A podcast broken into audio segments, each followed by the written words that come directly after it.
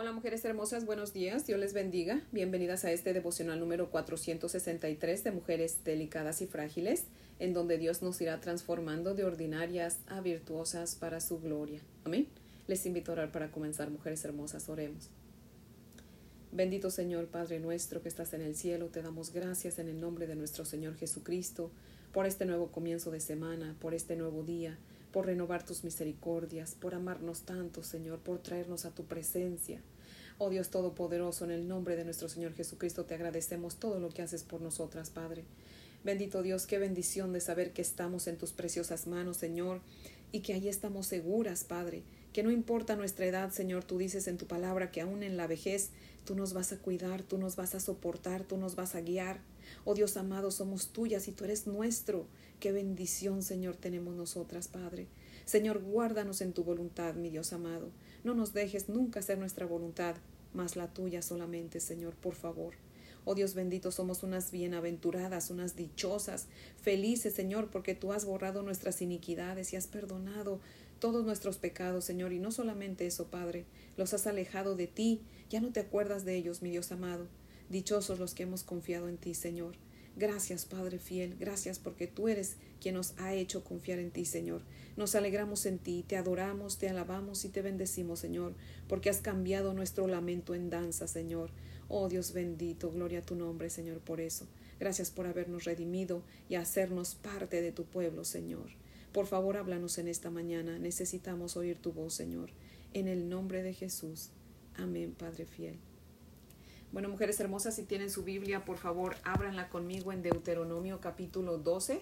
Vamos a continuar con nuestro estudio en este capítulo 12 de Deuteronomio. Vamos a estudiar los versos del 4 al final, del 4 al 32. Dice la palabra del Señor así en Deuteronomio, capítulo 12, versos del 4 al 32.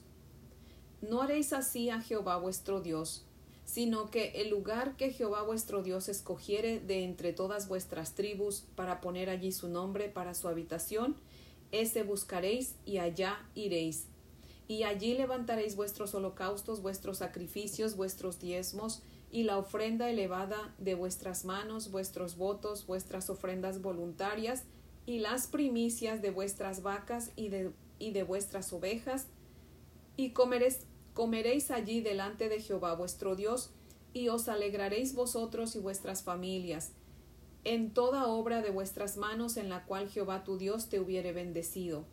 No haréis como todo lo que hacemos nosotros aquí ahora, cada uno lo que bien le parece, porque hasta ahora no habéis entrado al reposo y a la heredad que os da Jehová vuestro Dios.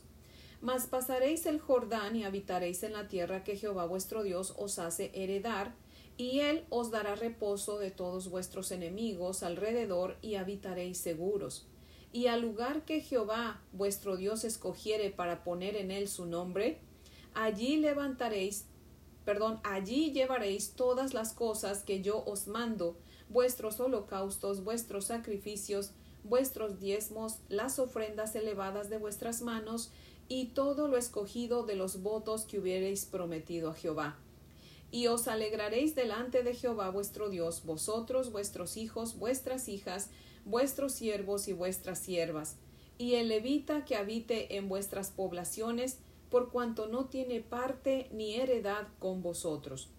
Cuídate de no ofrecer tus holocaustos en cualquier lugar que vieres, sino que en el lugar que Jehová escogiere, en una de tus tribus, Allí ofrecerás tus holocaustos y allí harás todo lo que yo te mando. Con todo podrás matar y comer carne en todas tus poblaciones conforme a tu deseo, según la bendición que Jehová tu Dios te haya dado. El inmundo y el limpio la podrá comer, como la de gacela o de ciervo. Solamente que sangre no comeréis, sobre la tierra la derramaréis como agua ni comerás en tus poblaciones el diezmo de tu grano, ni de tu vino o de tu aceite, ni las primicias de tus vacas, ni de tus ovejas, ni los votos que prometieres, ni las ofrendas voluntarias, ni las ofrendas elevadas de tus manos, sino que delante de Jehová tu Dios las comerás en el lugar que Jehová tu Dios hubiera escogido. Tú, tu hijo, tu hija, el, tu siervo, tu sierva, y el levita que habita en tus poblaciones. Te alegrarás delante de Jehová tu Dios de toda la obra de tus manos. Ten cuidado de no desamparar al levita en todos tus días sobre la tierra.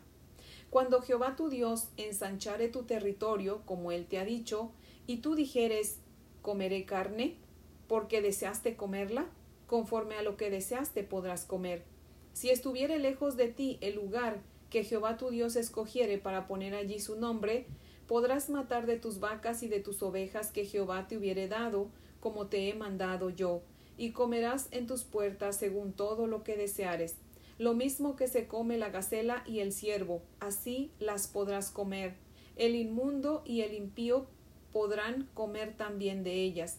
Solamente que te mantengas firme en no comer sangre, porque la sangre es la vida, y no comerás la vida juntamente con la carne. No la comerás, en la tierra la derramarás como agua. No comerás de ella para que te vaya bien a ti y a tus hijos después de ti, cuando hicieres lo recto ante los ojos de Jehová. Pero las cosas que hubiereis consagrado y tus votos las tomarás y vendrás con ellas al lugar que Jehová hubiere escogido. Y ofrecerás tus holocaustos, la carne y la sangre, sobre el altar de Jehová tu Dios. Y la sangre de tu sacrificio será derramada sobre el altar de Jehová tu Dios, y podrás comer la carne. Guarda y escucha todas estas palabras que yo te mando para que haciendo lo bueno y lo recto delante de los ojos de Jehová tu Dios, te vaya bien a ti y a tus hijos después de ti para siempre. Cuando Jehová tu Dios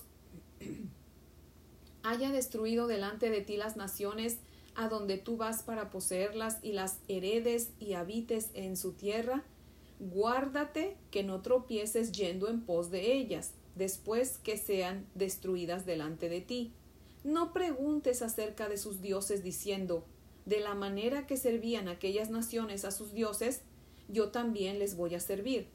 No harás así a Jehová tu Dios, porque toda cosa abominable que Jehová aborrece, hicieron ellos a sus dioses, pues aun a sus hijos y a sus hijas quemaban en el fuego a sus dioses. Cuidarás de hacer todo lo que yo te mando, no añadirás a ello, ni de ello quitarás. Amén. Ahora les voy a leer el comentario de Matthew Henry, que cita lo siguiente, dice, el mandamiento de llevar todos los sacrificios a la puerta del tabernáculo se explica ahora con referencia a la tierra prometida. En cuanto al servicio moral, entonces como ahora, los hombres podían orar y adorar en cualquier lugar, como lo hacían en sus sinagogas. El lugar que Dios escogería es el lugar donde él iba a poner su nombre. Sería su habitación donde, como rey de Israel, lo encontrarían todos los que le buscaran reverentemente. Ahora, en el Evangelio no tenemos templo ni altar que santifique el don, sino solo a Cristo Jesús. Y en cuanto a los lugares de culto, los profetas anunciaron que en todo lugar se ofrecería el incienso espiritual, como lo dice Malaquías 1.11. Nuestro Salvador declara que los aceptados como adoradores verdaderos son los que adoran a Dios en espíritu y en verdad, sin considerar este monte o Jerusalén, como lo dice Juan 4, verso 21. El israelita devoto puede honrar a Dios, mantener la comunión con Él y obtener misericordia de Él, aunque no haya tenido la oportunidad de ofrecer un sacrificio en su altar. La obra de Dios debe hacerse con santo gozo y alegría. Aun los hijos y los siervos deben regocijarse ante Dios.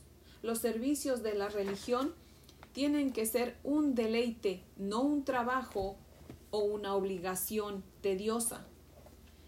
Deber de la gente es mostrarse bondadosos con los ministros que les enseñan bien y les dan buenos ejemplos. En la medida que vivamos necesitamos la ayuda de ellos hasta que lleguemos a aquel mundo donde no serán necesarias las ordenanzas. Sea que comamos o que bebamos o que hagamos cualquier cosa, se nos manda hacerlo todo para la gloria de Dios. debemos hacer todo en el nombre de nuestro Señor Jesucristo, dando gracias al Padre por medio de Él. Ni siquiera deben preguntar sobre las modalidades y formas de la adoración idólatra. ¿Qué bien haría conocer esas profundidades de Satanás? Y nuestra satisfacción interior sería cada vez mayor si abundamos en amor y buenas obras, que surgen de la fe y del Espíritu de nuestro Señor Jesucristo, que mora en nosotros. Fin de la cita. En el verso 5, eh, Dios dice que Él escogería un lugar para llevar, para que el pueblo de Israel llevara ahí sus sacrificios, sus ofrendas, sus diezmos, sus promesas y sus primicias. Y cuando entraran, cuando entraron a, a Canaán, ese lugar estuvo primero en Gilgal, después estuvo en Siquem y más tarde y durante casi 300 años estuvo en Silo, que fue durante los últimos días de Josué hasta los primeros años del profeta Samuel. Y finalmente quedó en Jerusalén, el lugar en donde Salomón construyó el templo para el Señor y, eso lo vamos a ver más adelante conforme continuemos con nuestro estudio en la palabra del Señor, ahí vamos a ver todo eso. Y en los versos 8 ah, al 9, vamos a leerlos nuevamente, mujeres hermosas. Los versos 8 y 9 dice, no haréis como todo lo que hacemos nosotros aquí ahora, cada uno lo que bien le parece, porque hasta ahora no habéis entrado al reposo y a la heredad que os da Jehová vuestro Dios. Me gustan estos versículos, mujeres hermosas, porque Dios les dice aquí que cuando entren a Canaán tendrán un lugar en donde van a llevar sus holocaustos, sus diezmos, sus ofrendas, etcétera, y les dice, allá no harán como todo lo que hacen ahora, que cada quien hace lo que le da la gana, porque hasta ahora no han entrado al reposo y a la heredad que les da el Señor. ¿Y saben por qué me gustan esos versículos, mujeres hermosas? Porque de la misma forma que Dios le dice al pueblo de Israel que cuando entraran a Canaán ya no harán lo que les daba, lo que hacían en el desierto, ¿verdad? Que hacían lo que les daba la gana. Dice, así también Dios eh, nos dice a nosotros, ¿verdad? Eh, que nosotros tenemos dos reposos, mujeres hermosas. Número uno, Dios nos da el reposo de la gracia aquí, en este lado de la eternidad. Y el otro es el reposo de la gloria, allá con Él en el cielo. Amén. Así que cuando nosotros predicamos el Evangelio a alguien, mujeres hermosas, pues debemos decirle a la persona que le predicamos que si cree el Evangelio, que nosotros le estamos predicando el Evangelio de nuestro Señor Jesucristo y cree, ¿verdad? En el Evangelio, cree en Cristo, esa, Él es salvo, esa persona es salva. Pero también tenemos que decirles, mujeres hermosas, que si aceptan a Jesucristo como su Señor y Salvador, pues deben de vivir como creyentes, esforzándose por vivir en santidad, porque ya no van a poder seguir viviendo como les dé la gana, como estaban acostumbrados a vivir, porque ya Cristo va a morar en ellos y debe Debe haber un cambio en su vida, deben de comenzar a vivir santamente, agradando a Cristo. Amén. Y debemos explicarles que pues la santidad es un proceso. Una vez que recibimos a Cristo como Señor y Salvador, comenzamos un proceso de santificación, de perfección, que pues va a durar toda nuestra vida aquí de este lado de la eternidad y terminará cuando lleguemos a nuestro segundo reposo, ¿verdad? Allá en el cielo con nuestro Padre Celestial. Así que sí de, me gustan estos versículos porque nos dejan claro cómo nosotros tenemos que, vivir de, diferente manera, ¿no? Porque ya creemos que Cristo murió por nosotros y necesitamos vivir agradecidamente de que ya Cristo murió por nosotros. Amén. Así que ya no vamos a poder vivir como estábamos antes de conocer a Cristo. Tiene que haber un cambio en nuestra vida. Amén. Y ese cambio va a poderse llevar a cabo solamente si el Espíritu Santo viene a morar en nuestra vida. Y como ya hemos visto muchas veces, el Espíritu Santo viene a morar en nuestra vida en el momento que de verdad, de corazón, creemos en el Evangelio, creemos que Cristo murió en esa cruenta cruz por nosotros, que resucitó, que subió al cielo y que va a volver nuevamente por su iglesia. Amén. Cuando nosotros creemos eso de corazón y nos arrepentimos, le pedimos a Dios perdón por nuestros pecados y decimos, Señor, ven y empieza una, una nueva vida en mí. Ayúdame para que yo comience una nueva vida, Señor, en, en ti y tú en mí, Señor. Transfórmame, cámbiame. Toma el control de mi vida, Señor. Y desde hoy en adelante yo te consagro mi vida y yo quiero que tú me ayudes, Señor. Yo quiero que tú seas quien mueva el timón de mi vida, yo quiero que seas tú quien me dirija. Cuando lo hacemos, mujeres hermosas, de verdad conscientes de lo que estamos diciendo, arrepentidas de nuestros pecados, el Espíritu Santo en ese momento viene a nosotros y nos sella como propiedad de Dios. Amén. Así que mujeres hermosas, todo eso es lo que nosotros tenemos que explicarle a la gente cuando les predicamos la palabra del Señor. Tiene que haber un cambio, ya no vamos a seguir iguales. Amén. Y ahora vamos a leer, mujeres hermosas, Hebreos 4. Si tienen ahí sus Biblias, por favor, ábranlas en Hebreos capítulo 4. Ahí nos habla del reposo. Hebreos capítulo 4. Vamos a leer los versos del 1 al 11. Dice la palabra del Señor así en Hebreos 4 del 1 al 11. Temamos, pues, no sea que permaneciendo aún la promesa de entrar en su reposo, alguno de vosotros parezca no haberlo alcanzado, porque también a nosotros se nos ha anunciado la buena nueva como a ellos pero no les aprovechó el oír la palabra por no ir acompañada de fe en los que la oyeron. Pero los que hemos creído entramos en el reposo de la manera que dijo. Por tanto juré en mi ira, no entrarán en mi reposo.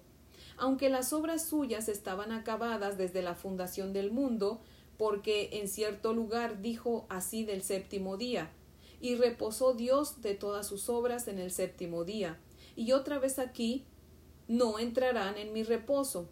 Por lo tanto, puesto que falta que algunos entren en él, y aquellos a quienes primero se les anunció la buena nueva no entraron por causa de desobediencia, otra vez termina un día hoy diciendo, pues después de tanto tiempo, por medio de David, como se dijo, si oyereis hoy su voz, no endurezcáis vuestros corazones, porque si Josué les hubiera dado el reposo, no hablaría después de otro día. Por tanto, queda un reposo para el pueblo de Dios. ¿Lo ven? Tenemos dos reposos, el de aquí y el de allá. Porque el que ha entrado en su reposo también ha reposado de sus obras como Dios de las suyas. Procuremos, pues, entrar en aquel reposo para que ninguno caiga en semejante ejemplo de desobediencia. ¿Lo ven? Muchos pareciera como que dice aquí, ¿verdad? Que, que no lo han alcanzado, no han alcanzado el entrar a ese reposo. ¿Por qué? Porque no lo hicieron con fe, no obedecieron a la palabra, ¿verdad? Pero el Señor nos, nos manda tener fe, creer. Y entonces entramos en el reposo de Cristo, de este lado de la eternidad, y un día estaremos con Él en el reposo de la gloria allá en el cielo con nuestro Padre Celestial. Amén. Así que mujeres hermosas tenemos que mostrar que realmente somos iglesia, que realmente somos hijos de Dios, viviendo santamente conforme a su voluntad. Perfectas no vamos a ser, pero sí podemos esforzarnos y Dios espera que seamos esforzadas viviendo vidas santas para la gloria de su nombre que cuando las, las personas que no conocen a Cristo nos vean, puedan ver que realmente Cristo hace un cambio en la vida de la gente. Amén. Y alaben el nombre de Cristo. No que nos alaben a nosotros, dice su palabra, no a nosotros, pero a Él la gloria. Amén. Así que nosotros debemos desear que nuestra vida haga que otros glorifiquen a Dios. Amén. En el verso 12, Dios nos deja ver que solamente en Él está la verdadera alegría. Amén.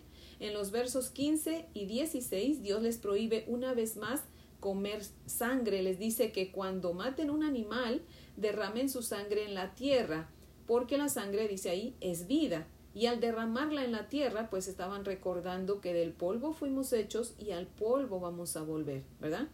Y en el verso 19 les y nos advierte que no desamparemos a los siervos de Dios. Mujeres hermosas, eso también nos aplica a nosotros. Dice el Señor que el siervo es digno de su salario. Así que nuestro deber es apoyar económicamente a aquellos siervos que nos predican la palabra, que realmente lo hacen con temor y temblor del Señor.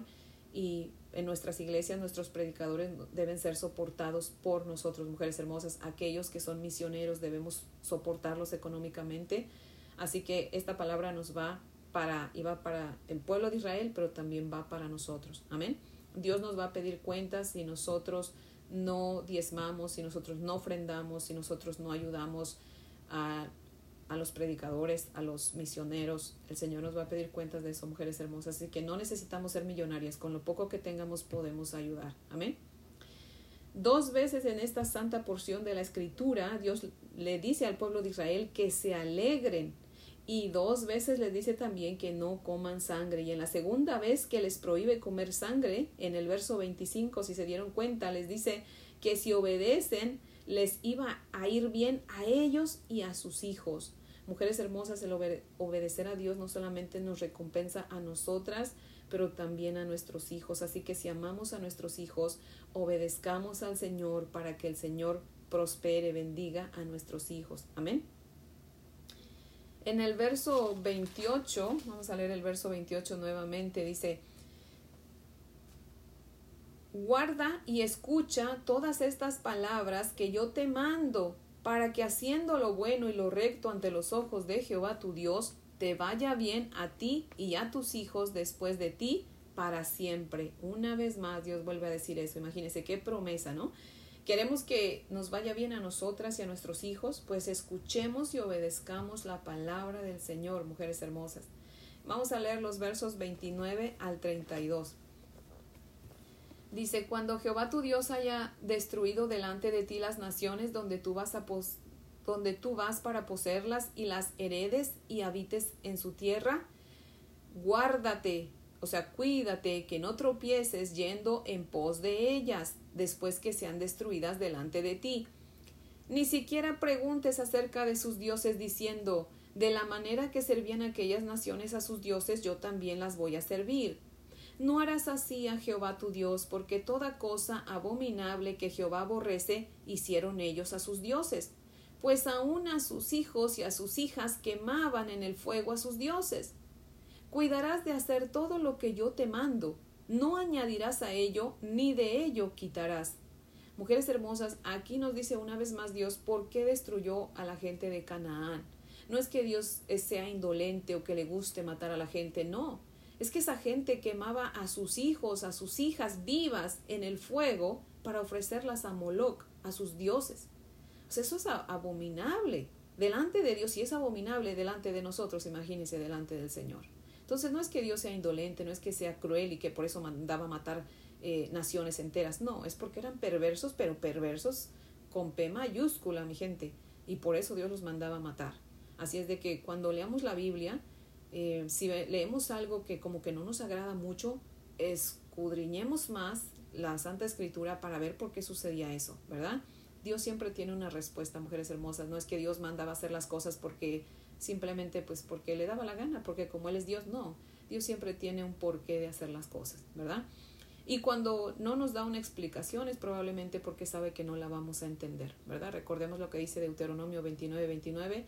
No vamos a entender todo porque hay cosas que son ocultas y que solo le pertenecen al Señor, ¿verdad? Dios nos ha revelado ciertas cosas que Él sabe que nuestra mente va a soportar, porque recordemos que nuestra mente es finita. Él tiene una mente infinita, pero nosotros tenemos una mente finita que no aguantaría si Dios nos diera todas las respuestas que queremos que nos dé, ¿verdad? Así que solamente confiemos en el Señor, mujeres hermosas, pero la mayoría de veces Él nos explica todo de por qué suceden las cosas, ¿verdad? Y nos da una advertencia en el verso 32, dice, cuídate de hacer lo que yo te mando, y no añadas a mi palabra, ni le quites mujeres hermosas, tengamos mucho cuidado, ¿verdad? Tengamos cuidado de, de cuando leemos la palabra, asegurémonos, asegurémonos que la verdad lo dice la palabra, ¿verdad? Que la verdad no lo está aclarando aquí, ¿verdad? De lo contrario, estudiemos y estudiemos hasta que Dios, y oremos, ¿verdad? Que Dios nos dé la respuesta. Amén. Así que mujeres hermosas, pues ese es el devocional de hoy que yo espero que sea de gran bendición y pues les invito a orar para, para terminar. Amén. Oremos. Señor Dios Todopoderoso, te damos gracias, Señor, por esta tu palabra, Señor.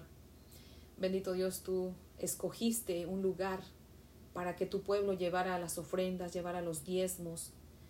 Y Señor, te damos gracias, Padre, porque a nosotras nos diste a tu amado Hijo Jesucristo, Señor, y ahora en su nombre, mi Dios amado, te diezmamos y ofrendamos en cualquier templo, Señor.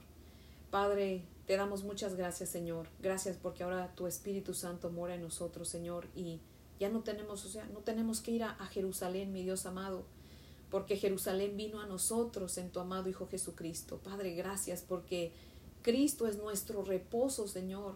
Gracias, mi Dios amado. Gracias, Padre, porque todavía Nos tienes guardado otro reposo, Señor, allá contigo y con Él en el cielo, Padre. Señor, te damos gracias, mi Dios amado, porque solamente en ti hallamos descanso verdadero. Oh Dios eterno, solamente en ti está la verdadera alegría, el verdadero gozo y la paz que sobrepasa todo entendimiento, Señor.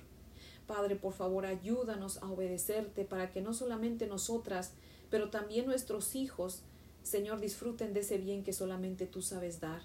Oh Dios poderoso, líbranos de quitarle o de ponerle a tu palabra, Señor. Danos temor por ti, por tu palabra, Señor. Cuídanos, mi Dios amado, de decir o hacer cosas que no debemos. Padre, ayúdanos, Señor. Protégenos, Señor. Ayúdanos a mantenernos en los límites de tu palabra, Señor. Por favor, por favor, Señor, te lo rogamos. En el nombre de Jesús. Amén, Padre fiel. Bueno, mujeres hermosas, espero que tengan un día muy bendecido. Les amo en el amor del Señor. Y si Dios nos presta vida, pues aquí las espero mañana para que continuemos con nuestro estudio. Amén.